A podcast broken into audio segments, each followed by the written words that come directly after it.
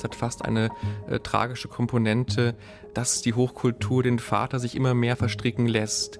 Denn er benutzt sozusagen den Bezug zur deutschen Geistesgeschichte und zur deutschen Hochkultur auch als Alibi für sich, indem er sich glaubt, über den Habitus und das Wissen, was er hat und die Liebe für die Künste und den philosophischen Geist sich abzusetzen von den primitiven äh, Nazis, von dem Pöbel, auf den er herabsieht und die er auch verachtet äh, in ihrer Gewalt. Es dient also gewissermaßen einem erstaunlichen Maß an Selbstverblendung, dass er im Grunde bis zum Schluss bis äh, zum Kriegsende und darüber hinaus sich selbst schützt mit diesem Habitus des damit habe ich ja gar nichts zu tun, kann ich gar nichts zu tun haben, denn ich spreche ja anders. 50 Regalmeter Akten, 39.000 Seiten Beweismaterial, 300 Zeugen und ein 800 Seiten umfassendes Urteil.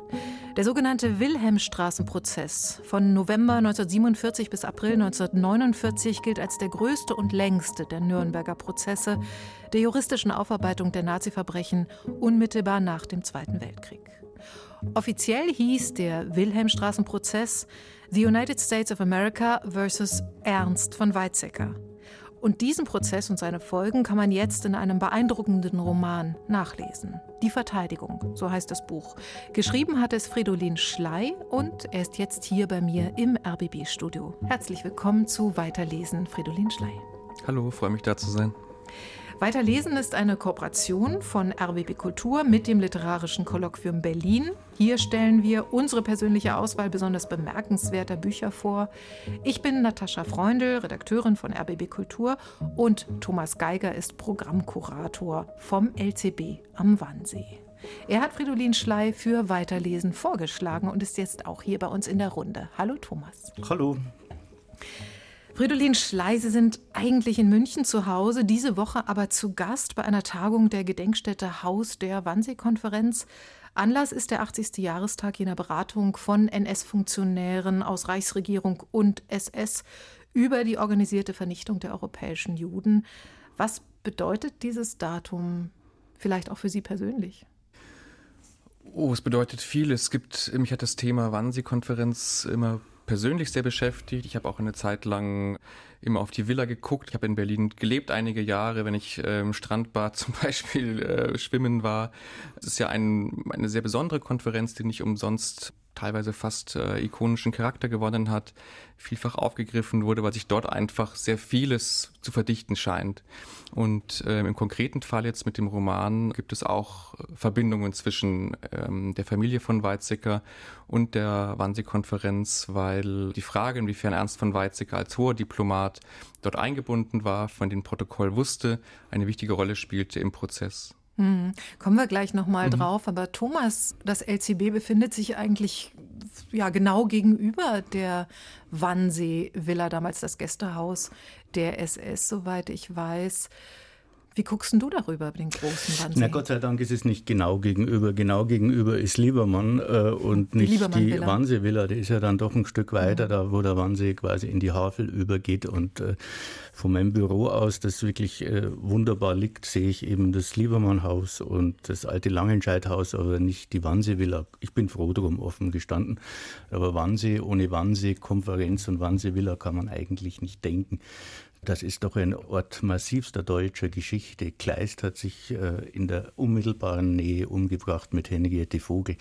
Die Nazis haben die ganze äh, Wannsee-Gegend für sich sehr früh entdeckt. Äh, Goebbels wohnte auf Schwanenwerder, das Haus wurde abgerissen. Da befindet sich jetzt das Espen-Institut, ein ganz moderner Bau draufgesetzt, damit das nicht irgendwie ikonisch werden konnte für Verblendete.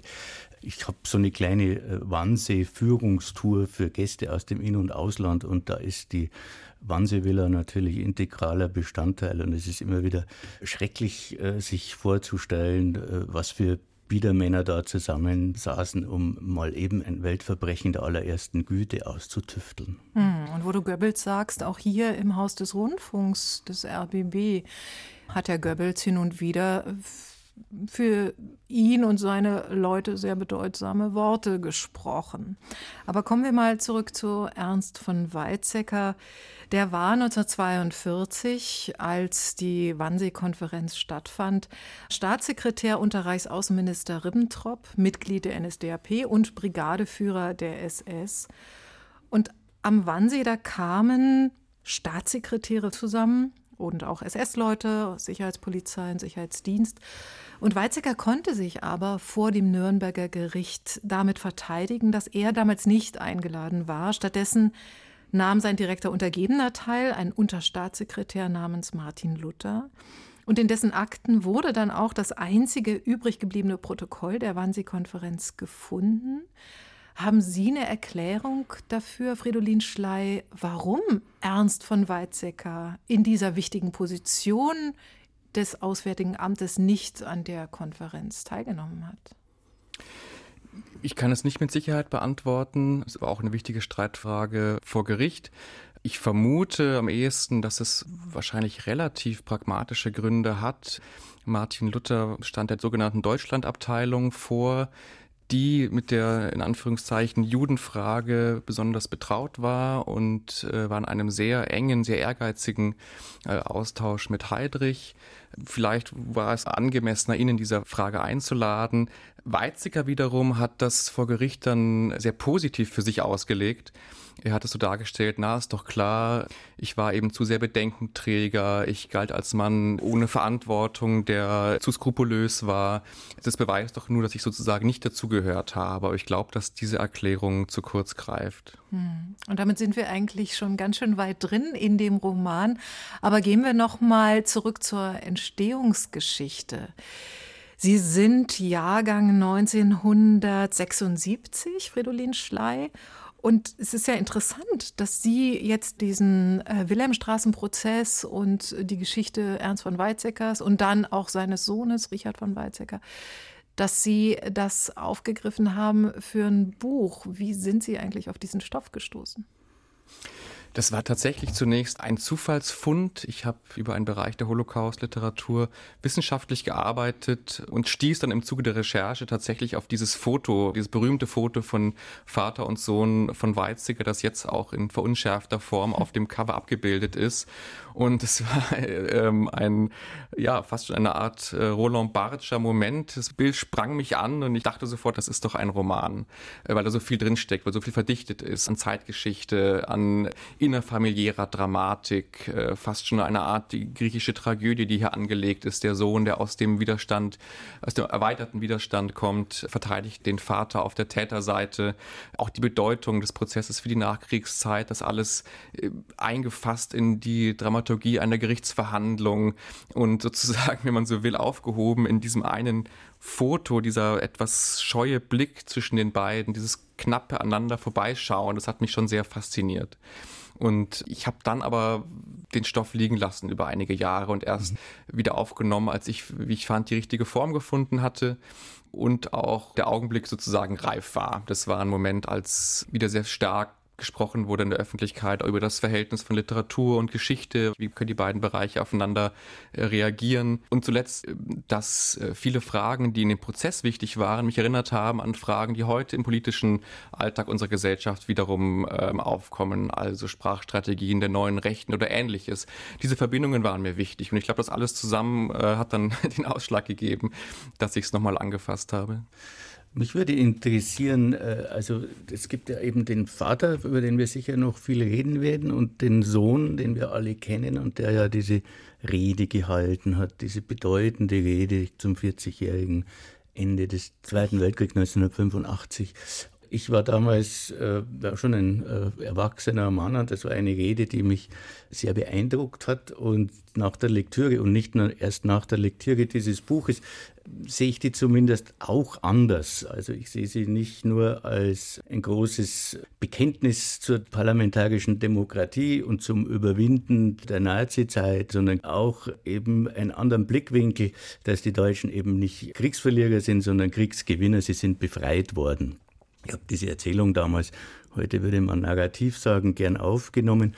Und dieses Narrativ wird doch leicht verrückt, wenn man Ihren Roman liest. Äh, wie sind Sie denn äh, in Ihrer Generation mit dieser Rede konfrontiert worden? Ist das mittlerweile Schulstoff gewesen oder wie wirkte sie auf Sie? Also ich war bei der Rede ungefähr neun Jahre alt, glaube ich, ja genau 85. Ich kann mich daran nicht spezifisch genau erinnern an diese Rede, aber ich weiß, dass Richard von Weizsäcker bei uns in der Familie sehr geachtet wurde. Und obwohl meine Eltern aus einem anderen politischen Lager kamen, aber ich habe schon wahrgenommen damals, dass Richard von Weizsäcker irgendwie der andere Politiker offenbar war, der einen gewissen Nimbus hatte, der über den Parteien schwebte, der irgendwie ein sehr edles Auftreten hatte. Die Rede selbst habe ich eigentlich erst viel, viel später nochmal im Detail gelesen und ja, heute sehe ich sie auch ganz ambivalent. Also ich glaube, dass sie sehr wichtig war in ihrer Zeit und sie hat ja auch was Gutes, Wichtiges ausgelöst. Aber es gibt doch auch viel daran, was ich sehr befremdlich finde aus heutiger Sicht. Also beispielsweise diese Betonung auf die deutsche Perspektive. Jetzt erklären wir mal dem Ausland, wie das war mit uns und der Schuld. Oder fast vielleicht das Heikelste, dass er diesen Topos des kleinen elitären Zirkels beschwört, um Hitler herum sozusagen, der auch für die Verbrechen verantwortlich sei und eigentlich äh, damit die Schuld doch wegdelegiert sozusagen vom kleineren Mann vielleicht. Und im Kontext der Romanrecherche fand ich es natürlich auch sehr erstaunlich, dass er äh, er so intensiv über die Verantwortung äh, oder mögliche Verantwortung der Älteren spricht, über seinen Vater kein Wort verliert und zugleich aber dieser als Subtext eigentlich immer mitschwingt. Und zwar in einer Weise, die ganz unterschiedlich lesbar ist. Also die einen meinten, er führe also das deutsche Volk vor, um seinen eigenen Vater ähm, zu schützen. Andere fanden, dass er endlich die Worte gefunden hat, die er vor Jahrzehnten im Gericht äh, seinem Vater nicht offen sagen konnte. Also es ist unaufgelöst. Aber das ist als Ansatz für einen Roman natürlich erstmal produktiv und interessant. Zum Schutz Ihrer Eltern muss ich noch dazu sagen, wir hatten natürlich auch schon äh, Bundespräsidenten wie Heinrich Lübcke und Karl Carstens hinter uns. Und da war man tatsächlich froh, dass man äh, so einen, ja, ich sage jetzt mal, vorzeigbaren äh, Intellektuellen an der Stelle hatte. Und man hat das von dieser Seite zu jener Zeit einfach nicht erwartet, diese Sätze. Das war, was da, glaube ich, in der Zeit mitschwang und äh, was für uns damals wirklich auch hochinteressant war. Hm. Nun changiert das Buch ja zwischen Literatur, Fiktion und Sachbuch. Es hat eigentlich Elemente von beidem und vermengt es ganz bravourös, wie ich finde. Und doch stellt sich die Frage, warum, steht ja auch vorne drauf, ist es ein Roman? Also ich, ich, wollte es tatsächlich selbst zunächst gar nicht Roman nennen. Mein Untertitel als Arbeitstitel war immer ähm, eine Befragung. Ich dachte, das ist sozusagen die Textsorte, die ich darin sehe. Trotzdem würde ich heute den, die Bezeichnung Roman verteidigen, aus verschiedenen Gründen. Erstmal, das ist der Stall, aus dem ich komme. Also mich interessieren erstmal literarische Fragen, auch bei so einem wichtigen, schwierigen politischen Thema. Und ich würde sagen, dass die literarischen Mittel auch vielleicht überwiegen äh, oder zumindest die Prägung ausmachen des ganzen Buches.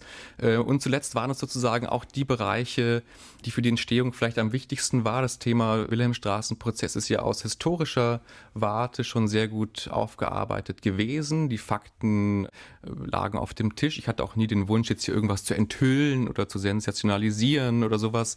Ähm, ich hatte eher den Gedanken, ich äh, nähere mich mit, befrage sozusagen dieses Material mit literarischen Mitteln und bringe es gewissermaßen zum Schweben.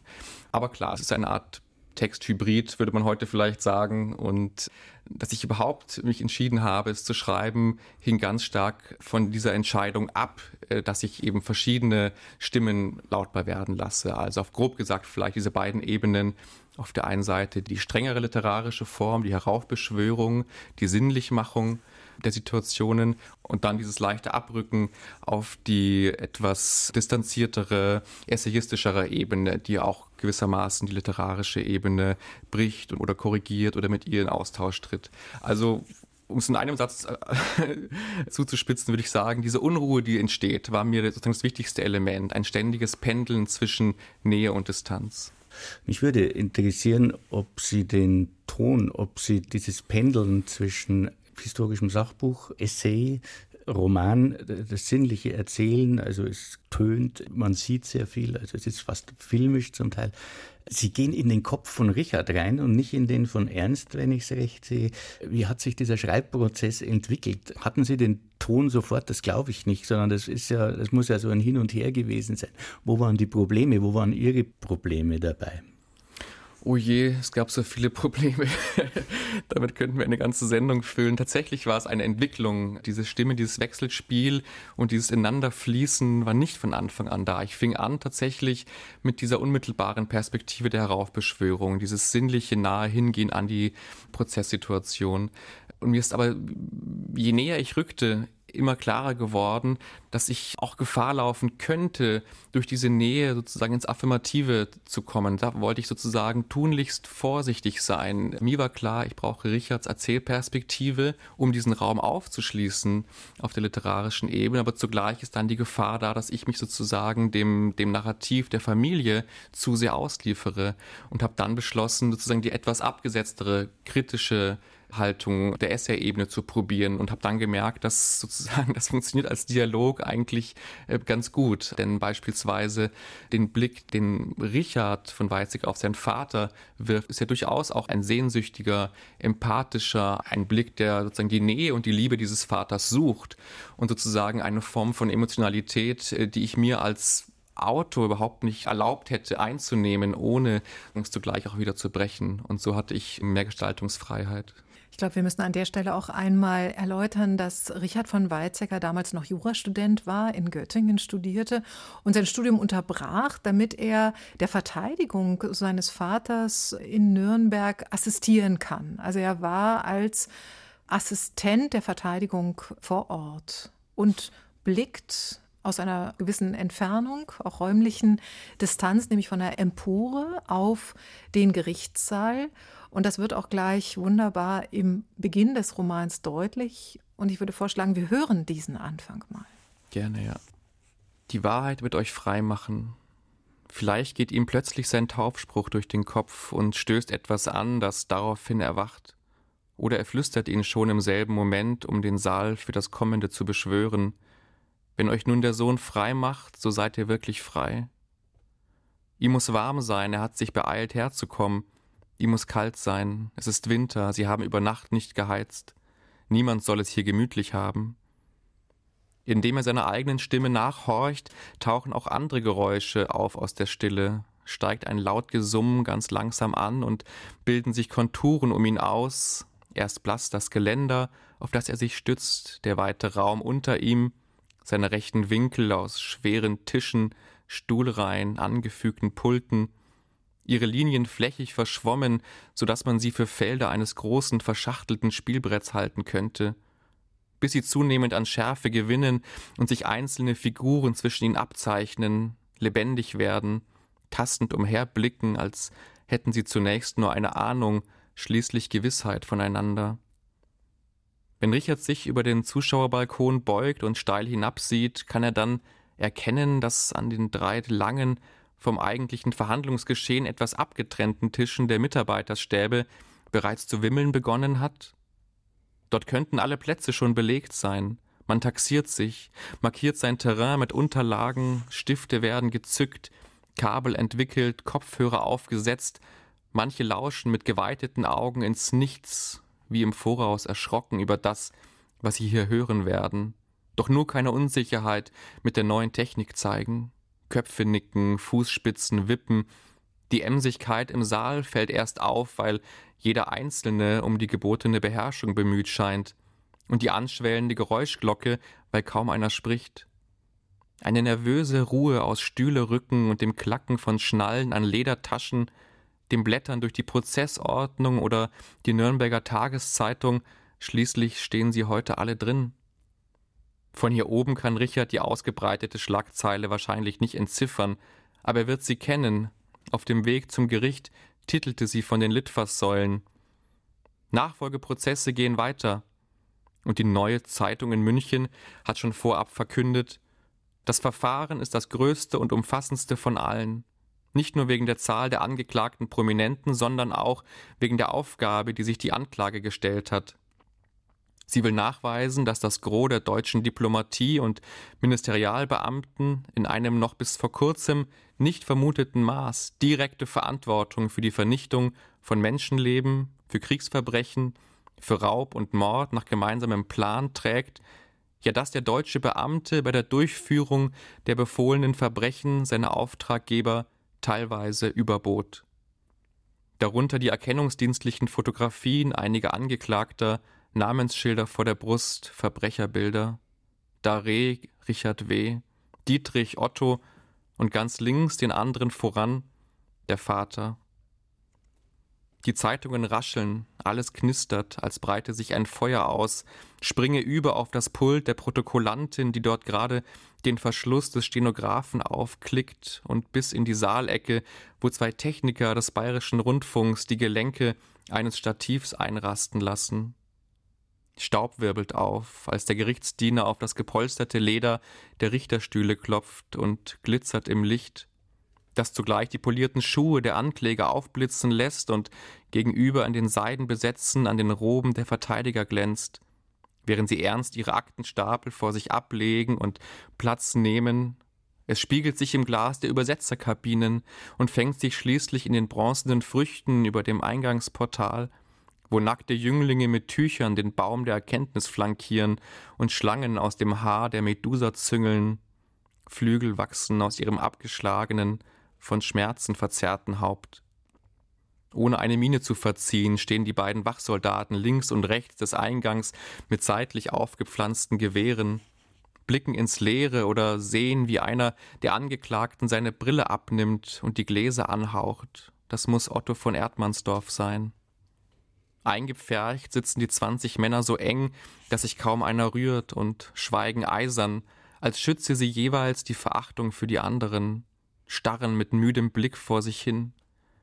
Ihr abgetrennter Bereich ist der stillste im Raum. Die Zeiger der Uhr über ihn stehen auf 8.43 Uhr und der Gerichtsdiener legt den Hammer auf dem Richtertisch ab, schiebt den Ständer mit der amerikanischen Fahne ein Stück weiter zum Fenster. Die Zeiger stehen auf 9.02 Uhr. Man hüstelt, prüft seine Nägel, und auf der Pressetribüne streichen schon Stifte über Papier, Atmosphäre einfangen, erste Eindrücke sammeln, von unruhig trommelnden Fingerspitzen der Verteidiger, dem Zischeln auf den Zuschauerrängen, und wie fahl alles wirkt, wie unter Raureif, als die Deckenröhren flackernd anspringen und dabei hinter den Fensterscharten der Rundfunkreporter kurz schemenhafte Gestalten aufscheinen, aufgeschreckte Gespenster. Möglich, dass Richard für einen Augenblick nicht mehr weiß, was er hier eigentlich soll, dass ihn das leise, von sicher weit über hundert Zuschauern ausgehende Rauschen in seinem Rücken und das angespannte Gewusel vor ihm im Saal an den Fidelio in Göttingen erinnert oder an den Rosenkavalier, wenn das Orchester sich kurz vor Beginn einstimmt und sein missklingendes Durcheinander die Erwartung noch steigert bis in die hintersten Plätze, wo Hartmut, Peter und Wolfgang nun ohne ihn sitzen, auf Karten zu einer Mark. Er denkt an ihren Rückweg nach der Oper, ihr beflügeltes Summen der Melodien und wie sich die Sperrstunde um zehn bald drohend nähert, sie auseinanderstreben, erst gemächlich, der Zeit überlegen, aber mit jeder weiteren Minute eiliger, bis sie fast rennen, nichts freier als alleine durch die Nacht zu rennen. In Göttingen sitzen die Kommilitonen gerade in zerschlissenen, umgefärbten Uniformteilen in der Vorlesung, während sich hier einer der Angeklagten den Schlipsknoten strafft, muss Schellenberg sein. Und Richard denkt an die Gier nach Musik seit dem Krieg, nach Wissen, nach weiten Gedankenwelten und ihren Maßstäben, die die juristische Fakultät ihn nur in Klauseln und peniblen Paragraphen vermittelt, meist ohne größeren Zusammenhang. Und je genauer er auch jetzt auf Einzelheiten im Raum vor sich achtet, desto weniger kann er ihn als Ganzes fassen. Schattierungen vom Braun des Holzes, vom Grau der Anzüge, nur der rote Samt einiger Stuhlbezüge sticht hervor zwischen Tischreihen, die nach Partei und Funktion besetzt sind, zwischen überfüllten Bänken hinter Trennwänden und aus Zuständigkeiten zusammengeschobenen Karrees. Der heillose Versuch, aufs engste zu gliedern, was sich noch während des Ordnens schon wieder entzieht. Wie sollen sie darin nur Gerechtigkeit finden? Vielen Dank. Das war der Anfang des Romans Die Verteidigung von Fridolin Schley. Und für mich hat das eine ganz äh, faszinierende Wirkung. Ich sehe diesen Saal vor mir, so wie ein Polaroid-Bild plötzlich entsteht. Und ich höre den auch, ähm, so wie Sie es beschreiben, dieses äh, anschwellende Summen, ja, so wie man einen Lautstärkeregler aufdreht. Wie war denn das Verhältnis zwischen Richard von Weizsäcker, dem dritten Sohn, äh, zu seinem Vater Ernst von Weizsäcker vor dem Prozess? Ja, es war ein Nichtverhältnis über weite Teile, was äh, einfach daher kam, dass sie sich gar nicht so gut kannten. Also es ging schon in der frühen Kindheit los. Diplomatenfamilie, die sind viel umgezogen. Oft musste der Vater auch alleine ins Ausland gehen. Die Familie blieb zurück. Ich glaube, dass Richard ein enges Verhältnis zu seinem Vater gesucht hat äh, und ihm nahe sein wollte, äh, schon seit der Kindheit aber dass es ihm schwer gemacht wurde durch die Umstände, auch möglicherweise durch den Umgang damals vielleicht in den Familien zwischen Vater und Sohn, sicherlich nicht vergleichbar mit der Wärme und Herzlichkeit, die vielleicht heute normal sind im familiären Umgang. Dann kam der Krieg, Richard von Weizsäcker ging an die Front, die beiden haben sich über Jahre hinweg ähm, nicht gesehen, aber er kommt nach Nürnberg nach dem Krieg zum Prozessbeginn und trifft eigentlich einen Mann, den er nicht kennt. Und er beschreibt es auch an einer Stelle in seiner Autobiografie, dass der Prozess für ihn eine doppelte Möglichkeit bot. Zum einen, um viel zu lernen über das, was zurücklag und auch über die kommende Demokratie. Also es war für ihn natürlich auch ein Studium der Zeitgeschichte. Vieles, was wir heute ganz selbstverständlich wissen über die Zeit, lernte man damals möglicherweise jeden Tag neu auch aus den Akten. Und zugleich äh, bot es die Möglichkeit, den Vater kennenzulernen. Und er beschreibt es so, dass die beiden, obwohl sie sich kaum begegnen konnten, eigentlich nur über eine kleine, enge äh, Sprecherkabine mit einem Gitter zwischen ihnen, dass sie sich doch so nahe gekommen sind wie eigentlich äh, nie zuvor. Und das war aus literarischer Sicht äh, für mich eine hochspannende Doppelläufigkeit. Auf der einen Seite lernt Richard von Weizsäcker in dieser Prozesszeit immer mehr über die Grauen der zurückliegenden Zeit und auch die Verstrickung oder die Beteiligung des Vaters und zugleich kommt er ihm aber sozusagen auf familiär menschlicher Ebene immer näher und diese beiden Ebenen behaken sich natürlich und sind, sind gegenläufig und ja, das war sehr reizvoll als Ausgangssituation. Ich habe drei Szenen im Kopf zwischen Vater und Sohn, beziehungsweise drei Bemerkungen. Das eine ist in Österreich im Urlaub im kalten Bergsee, wo der Vater den Sohn sozusagen rausrudert und in das kalte Wasser schickt und der Sohn das irgendwie männlich überstehen muss. Das zweite ist, äh, irgendwo heißt es, er habe seine Kinder nie geschlagen. Ich weiß nicht, ob das Autorenfantasie ist oder ob sie das irgendwo gefunden haben. Und das dritte, das fand ich ganz interessant, in Kopenhagen ist der Vater mal beim Eislaufen hingefallen. Das hat dem Sohn geschmerzt, einen wie soll ich sagen, besiegbaren Vater zu haben. Das waren für mich so drei Momente in dieser Beziehung, die vielleicht so ein bisschen aussagekräftiger sind und die auch was erklärt. Und ich glaube, eine Erklärung haben Sie selber genannt, das ist das Familienbild. Und das Bild zwischen Vater und Sohn war, glaube ich, in dieser Zeit, also in der ersten Hälfte des 20. Jahrhunderts, tatsächlich ein ganz anderes Ideal, was man als Mann und Sohn, als Vater und Sohn miteinander im Umgang hatte. Das sind auch Details, die den Roman dann tatsächlich auffalten und die Figuren dann entstehen lassen, weswegen der Titel Roman in meinen Augen schon ganz richtig ist in dem Fall. Es ist kein Sachbuch und mhm. es ist auch keine Erzählung, sondern da ist auch eine ganze Menge an Fiktionalität eingeschrieben. Selbst die Szenen, die auf authentischem Material beruhen oder aus wirklichen Aussagen hervorgehen, sind natürlich auch fiktionalisiert. Also hier verschwimmen die Grenzen auch. Also beispielsweise die Szene, die Sie beschreiben, die für mich auch leitmotivisch ganz wichtig war. Also wie der Vater den jungen äh, Richard von Weizsäcker, der noch, nicht, der noch nicht schwimmen kann, in den kalten See stößt, mitten aus dem Boot heraus und sagt, komm, jetzt schwimm an Land, äh, sonst holen dich die Ungeheuer des Sees. Das ist tatsächlich überliefert. Diese Geschichte hat Richard von Weizsäcker öfters ähm, erzählt, aber interessanterweise eigentlich ohne kritischen Impetus, ohne sozusagen das, das Grausen, das so eine Situation bei mir sofort auslöst sondern eigentlich sehr nüchtern, fast lächelnd. Also er hat den, den Vater als Respektsperson, möglicherweise auch als Sehnsuchtsfigur, zumindest nie öffentlich in Frage gestellt. Und diese Szene taucht an verschiedenen Stellen im Roman immer wieder, weil sie natürlich auch, auch ein starkes Bild ist, sozusagen für mich, als auch was die Entwicklung Richards angeht, also dieses sich freischwimmen, alleine ans Ufer schwimmen und natürlich auch die Ungeheuer des Sees sind natürlich auch weit interpretierbar als das sozusagen das Dunkle, das von unten an ihm zieht.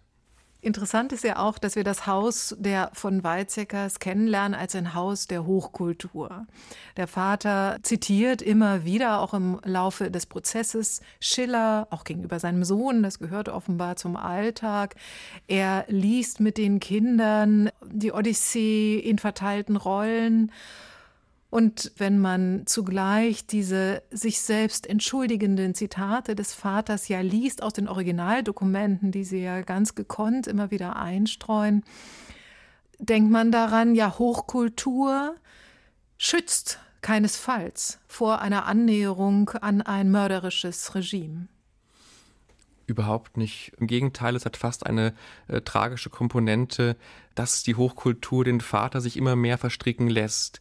Denn er benutzt sozusagen den Bezug zur deutschen Geistesgeschichte und zur deutschen Hochkultur auch als Alibi für sich, indem er sich glaubt, über den Habitus und das Wissen, was er hat und die Liebe für die Künste und den philosophischen Geist sich abzusetzen von den primitiven äh, Nazis, von dem Pöbel, auf den er herabsieht und die er auch verachtet äh, in ihrer Gewalt. Es dient also gewissermaßen einem erstaunlichen Maß an Selbstverblendung, dass er im Grunde bis zum Schluss bis äh, zum Kriegsende und darüber hinaus sich selbst schützt mit diesem Habitus des, damit habe ich ja gar nichts zu tun, kann ich gar nichts zu tun haben, denn ich spreche ja anders, ich habe ja anderes gelesen, ich äh, lese Thomas Mann, also kann man mich doch unmöglich mit diesen Verbrechen in Verbindung bringen.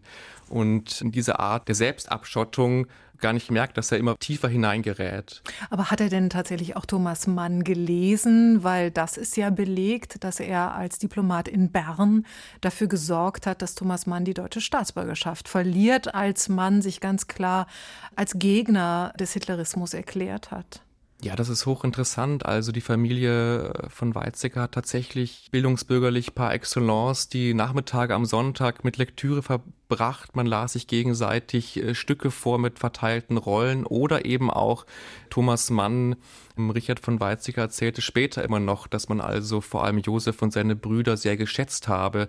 Es gab schon zunächst eine Art Bewunderung äh, bestimmt für das Werk von Thomas Mann, es kippte dann möglicherweise. Es ist nicht überliefert, es ist nicht belegt, wie dieses Agieren von Ernst von Weizsäcker zustande kam. Tatsächlich hat er ja durch seinen Brief und durch seine Unterschrift das Ausbürgerungsverfahren beschleunigt. Er fühlte sich möglicherweise von Thomas Mann provoziert, auch kritisiert, weil sich dieser ja sehr stark dann gegen Nazi-Deutschland positionierte und im Grunde der Argumentation Weizsäckers in den Rücken fiel, wenn er schrieb, dass es eben nicht die hohe deutsche Kultur, die hier verteidigt wird. Die Nazis haben eben nichts gemein mit großer deutscher kultureller Stärke, sondern sind das Gegenteil davon. Sie ist nur auf Vernichtung ausgelegt. Und möglicherweise, es wird im Konjunktiv auch, auch behandelt in dem Roman, fühlte sich dort Ernst von Weizsäcker so ertappt in seinem Selbstbetrug, kann man vielleicht auch sagen, dass er dann also dieser aggressiven Ausbürgerung zustimmte. Ernst von Weizsäcker hat sich ja immer als Kämpfer für den Frieden dargestellt. Er habe seine Kontakte im Ausland für Friedenspolitik nutzen wollen. Er war ja auch viel im Ausland, zuerst als Marineoffizier, dann als Diplomat, auch schon zur Weimarer Zeit in Basel, Kopenhagen, Genf, Oslo. 1943, als sich die deutsche Niederlage im Krieg abzeichnete, da wurde er Botschafter im Vatikan. Und er hat sich als Mann des Friedens, sogar des Widerstands vor Gericht dargestellt. Aber eigentlich gibt es dafür ja kaum Belege. Ich muss gleich vorausschicken, es ist ganz schwer, hier eindeutige Positionen zu beziehen. Tatsächlich ist es so, dass Friedensfühlungen, von denen die Diplomatie da spricht, von denen auch Weizsäcker immer sprach, stattgefunden haben. Und das ist glaubhaft, dass er den Frieden wollte, dass er keinen Krieg wollte und auch durch verschiedene, teilweise auch mutige Schritte versucht hat, dem Kriegsausbruch entgegenzuwirken. Also zum Beispiel, indem er mit ähm, diplomatischen Kollegen in England Kontakt aufgenommen hat und versucht hat, auf Umwegen Einfluss zu nehmen auf Entscheidungen in Berlin. Aber es gibt eben auch immer die andere Seite, das Zögern, das schnelle Hinnehmen von Entwicklungen, die dann eingetreten sind, das sich arrangieren. Es ist ja auch für ihn mit Machtzuwachs verbunden. Er reüssiert, er macht eine steile Karriere unter den Nazis. Und es ist also ein ständiges Lavieren. Eigentlich ist ihm die Entwicklung zu schnell und auch zu aggressiv und, und gewalttätig und kriegerisch.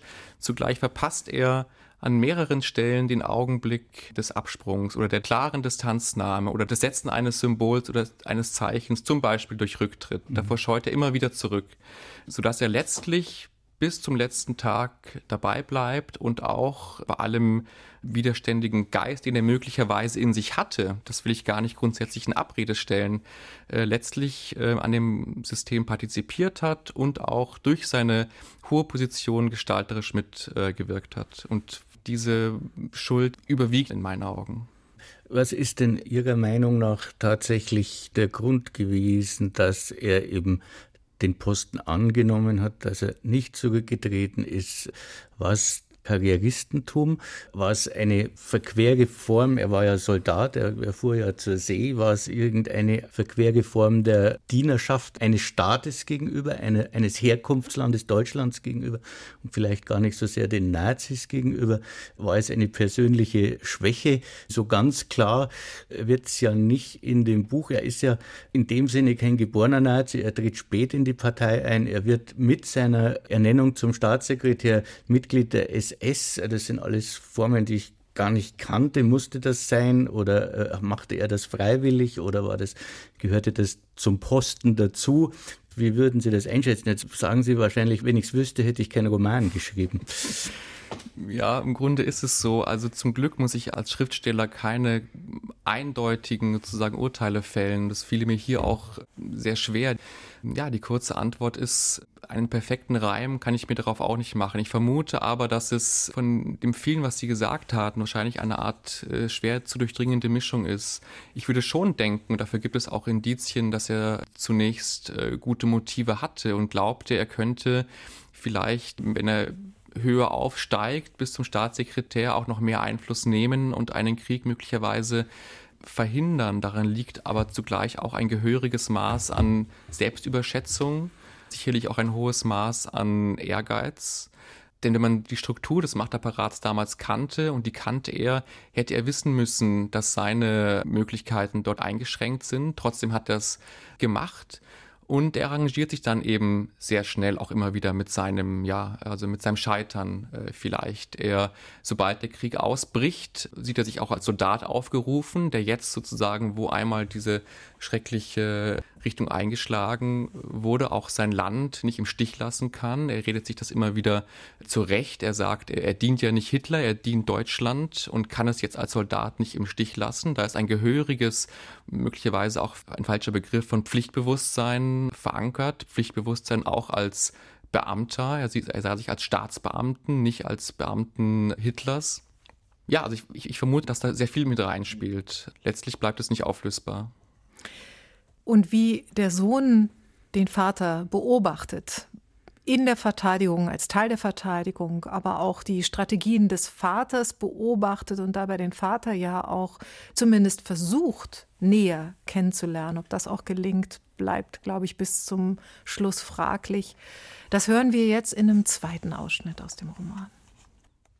Seit Richard ihm über den Prozess wieder näher gekommen ist, sind auch seine Taten enger an den Vater herangerückt. Mit dem langsamen Verwachsen des Spalts zwischen Amtsträger und Vater schwindet die frühere Unantastbarkeit. Die zunehmende Vertrautheit bringt eine schleichende Erschütterung der Unschuld mit sich. Als wäre es ausgerechnet Richard, der dem Vater die Schuld zuführt. Wahrscheinlich fühlt er sich darum selbst manchmal schuldig, dem Vater gegenüber, oder weil andersherum erst die Anklage sie so fest hat zusammenbinden können, und ein Teil von Richard, den er lieber tief in sich verkapseln möchte, ihr sogar fast dankbar ist? Zum Schämen. Aber immer noch besser, als sich für den Vater zu schämen, für seine angeblichen Vergehen und kurz zu erschrecken, wenn Kempner oder Cumming den Namen Weizsäcker laut aussprechen. Das passiert Richard jetzt häufiger als am Anfang. Noch mehr Scham, dafür sich zu schämen und für den Gedanken, dass er sich vielleicht umso schuldiger fühlt, je weniger es der Vater tut. Davon ahnt der Vater nichts. Er sieht sich eher vom Schicksal entschuldigt, der großen Menschheitsgeschichte. Wem auf hoher See schwindlig wird, der fixiere den weiten Horizont. Wer darf sich hier zum Richter machen? Wer darf ein Schuldurteil aussprechen über einzelne Nationen und einzelne Personen? fragt er sich einmal in seinen Aufzeichnungen und scheint sich gleich mahnend zu antworten, wer aber selbst in der Periode vor dem Krieg irgendwo und irgendwie zum Handeln imstande oder verpflichtet war, kann sich der aufgeworfenen Frage nicht entziehen. Hat er Gewissen, so hat er sich längst vor den eigenen Richterstuhl gestellt, erreiche mir die Hand.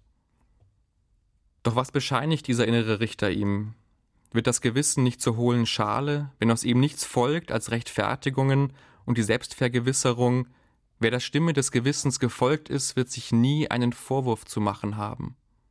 Enthüllt sich da nicht gerade Schuld, indem sie sich so verbirgt? Klarer vor Augen steht dem Vater die Schuld der anderen, Hitlers, Ribbentrops und die Forderung des Feindes nach einer bedingungslosen Kapitulation, die das Wüten nur um Jahre verlängert habe. Hagelwetter von Hass und Eisen und jenem fehlenden Versöhnungsgeist, den die Sieger ihn jetzt noch im Gerichtssaal spüren lassen.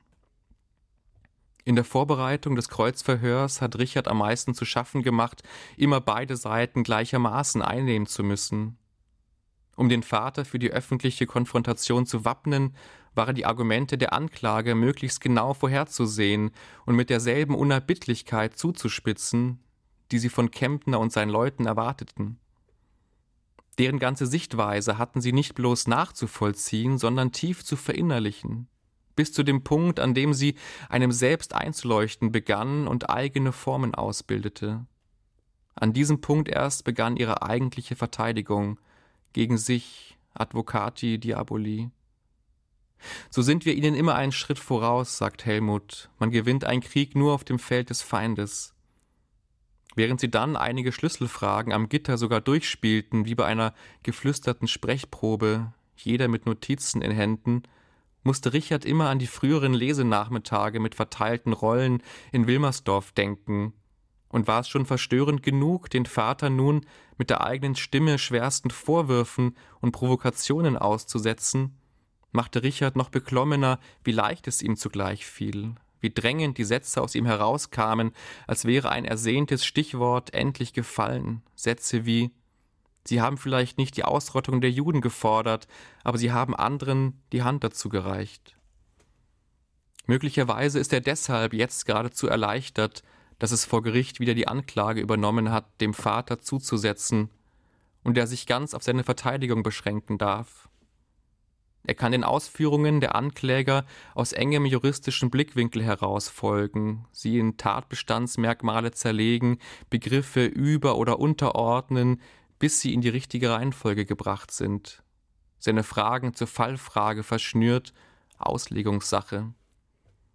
Wenn Cumming jetzt behauptet, der Vater habe schon vor dem Krieg die Politik vertreten, alle Juden ohne falsches Mitleid möglichst weit und mittellos zu verstreuen, um die Gefahr des Judentums für den völkischen Bestand der Nation zu bannen, und aus dem Exhibit 2112 zitiert, je ärmer und damit belastender für das Einwanderungsland der einwandernde Jude ist, desto stärker wird das Gastland reagieren und desto erwünschter ist die Wirkung im deutschen propagandistischen Interesse.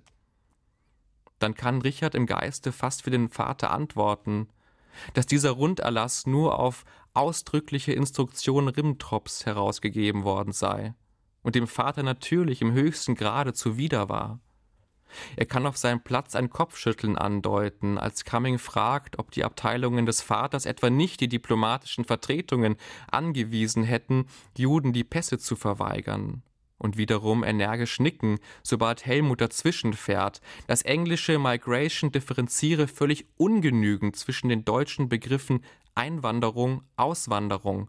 Und als der Vater sagt, seine Paraffe auf Dokument NG 5086 bezeuge höchstens einen weiteren Ausnahmefall, denn Herr von Ribbentrop habe Luther erst Ende August 1942 telefonisch beauftragt, in Zukunft die Schritte betreffend Judendeportationen und dergleichen auch dem Staatssekretär Weizsäcker zur Kenntnis zu bringen, da spricht er von sich wieder kurz in der dritten Person. Stimmt es, dass Sie über Luthers Handlungen in Bezug auf Ungarn informiert wurden und dass Luther sich mit Ribbentrop über ihre Stelle in Verbindung setzte, soweit es die ungarischen Juden betraf? Und dass Sie unmittelbar Teil an dem Druck hatten, der auf den ungarischen Minister ausgeübt wurde, um die antijüdischen Maßnahmen durchzuführen? Ich habe in dieser entsetzlichen und traurigen Judenfrage manche Dinge durch meine Hände gehen lassen müssen, auf höhere Weisungen, die mir konträr waren. Das gebe ich durchaus zu. Ob ich speziell dem ungarischen Gesandten gegenüber Druck ausgeübt habe, habe ich nicht in Erinnerung. Aber wenn Sie mir Dokumente zeigen wollen, können wir ja darüber sprechen. NG 5086 zeigt doch, dass Sie, wie von Luther gebeten, das Memorandum Ribbentrop vorgelegt haben. Ich frage Sie nun, haben Sie das lediglich als Briefträger getan oder waren Sie auch selbst am Inhalt dieses Dokuments interessiert? Grundsätzlich war ich nur Briefträger in all den scheußlichen Angelegenheiten. Ob ich aber zu diesem konkreten Dokument irgendeine Notiz oder Bemerkung gemacht habe, könnte man nur aus dem Original erkennen. Das hier ist bloß eine Kopie. Vielen Dank, Fridolin Schley. Ja, das hier ist bloß eine Kopie. Es geht in diesem Roman ganz viel um Dokumente, um die diplomatische Sprache, die man ja so und so deuten kann. Und dieser Satz, den wir gerade gehört haben, grundsätzlich war ich nur Briefträger in all den scheußlichen Angelegenheiten, der ist mir sehr hängen geblieben. Ich frage mich, wie jemand, der so spricht, ja, also von der Judenvernichtung als scheußliche Angelegenheit, es nicht beim Namen nennt, dann diesen Begriff nur Briefträger verwendet, als sei das ja so eine selbstverständliche Tätigkeit, ein Dienst, den man eben leisten musste. Wieso jemand überhaupt so verteidigt werden konnte als Widerstandskämpfer, als der er ja dann tatsächlich vom Gericht bezeichnet wurde. Ja, also diese sogenannte Briefträger-Theorie ist im Revisionsurteil aufgenommen worden. Es gab ja nach der Verurteilung von Weizsäckers einen der Richter, der eine Art Gegendarstellung mhm. lanciert hat und er nimmt diese Formulierung auf. Also Ernst von Weizsäcker wurde zunächst zu sieben Jahren Haft verurteilt und aufgrund des relativierenden, wenn nicht gar beschönigenden Eindrucks eines Richters gab es dann eine Revision. Zumindest war es so, dass diese abweichende Meinung eines Richters sozusagen Munition war für die Verteidigungsstrategie, das Revisionsverfahren zu beantragen und auch durchzusetzen. Und dadurch, dass diese Formulierung dann im Richterspruch aufgenommen wurde, war sie gewissermaßen gesetzt. Und das war durchaus fatal auch in der Langzeitwirkung, weil sozusagen dieses Narrativ zumindest ein Stück weit Anerkennung fand. Und wenn schon der oberste Diplomat Weizsäcker sich als einen solchen Briefträger bezeichnen kann und damit auch durchkommt, dann ist es natürlich sehr bequem für alle anderen Beamten, die wirklich möglicherweise unter ihm waren, sich dahinter mit zu verstecken. Es war also ein sehr problematischer Präzedenzfall geschaffen. Zugleich ist diese Briefträgertheorie auch wieder doppelbödig und war für die Verteidigungsstrategie auch ein Problem. Denn zugleich wollte er ja gerade nicht nur als machtloser Briefträger dastehen, sondern auch als einflussreicher Beamter, der nur aufgrund dieses Einflusses auch Widerstand leisten konnte oder sich zum Widerstand berufen fühlte. Aber es war so, dass dieses Narrativ des äh, sogenannten Widerstands durch Mitmachen sehr gut verfangen hat und auch einfach den Zeitgeist traf und auch viele Menschen in, Deu in Nachkriegsdeutschland sehr gut damit leben konnten und sich dahinter auch verstecken konnten. Und auch deswegen äh, war es so erfolgreich wahrscheinlich.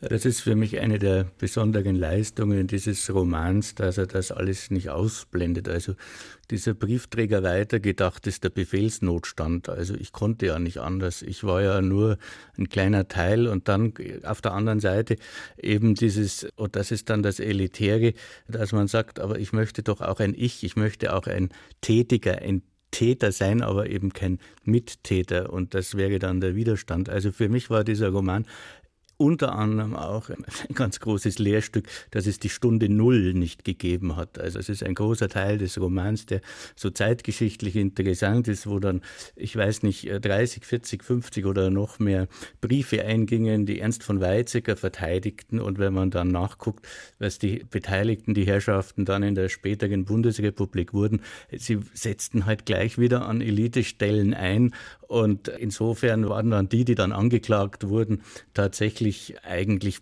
beispielhaft nur für die anderen. Und äh, das geht vom Georgikreis bis zu Böhringer, dem Pharmazeuten oder Chemieunternehmer. Also das ist eine der Leistungen des Romans, dass das nochmal ganz klar wird. Und Richard von Weizsäcker ist ja immerhin auch der Sohn und hatte dann das höchste Staatsamt, das in der Bundesrepublik zu erreichen war. Also das ist von daher wirklich ein Wurf, dieses Buch. Ja, ich habe manchmal so ein bisschen das Gefühl gehabt beim Schreiben, dass die Fäden ähm, so weit in die Nachkriegsjahrzehnte hineinreichen, auch wenn es da nicht explizit im Roman vorkommt, aber als wäre es so, ich ziehe irgendwo beim Schreiben eine Strippe 1947 und drei Jahrzehnte später bewegt sich etwas in der BRD-Demokratie, also zum Beispiel die Geschichte des Hauptverteidigers Helmut Becker ist ja hochinteressant, der dann seinerseits eine Wandlung durchmachen wollte und ein sehr einflussreicher Bildungspolitiker wurde und Freund der kritischen Theorie oder die Journalistin Margret Bovary, die also die Verteidigungslinie in die Öffentlichkeit trug und sehr vehement äh, für Weizsäcker eintrat, sogar ein Buch darüber schrieb und die dann später also eine Ikone der, äh, des weiblichen Journalismus wurde.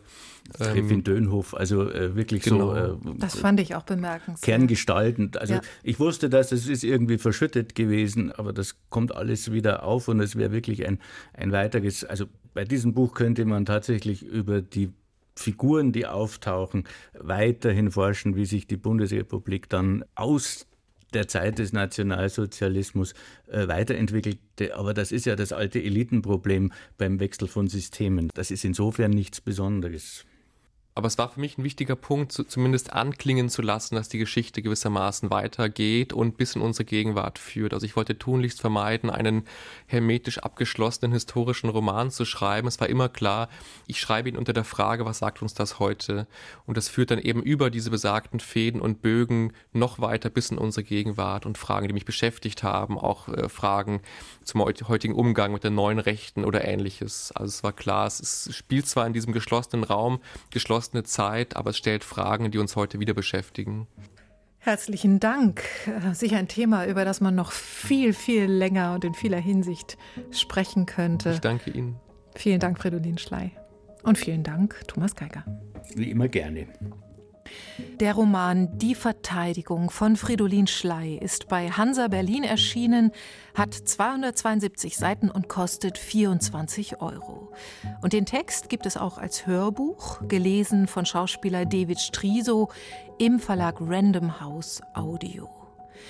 Wir lesen in der nächsten Woche weiter mit der Autorin Bernardine Evaristo, die schon vor einem Jahr mit ihrem Erfolgsbuch Mädchen, Frau etc. bei uns zu Gast war.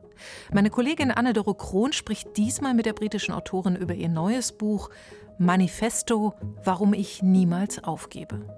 Ich bin Natascha Freundl, sage Tschüss und lesen Sie weiter.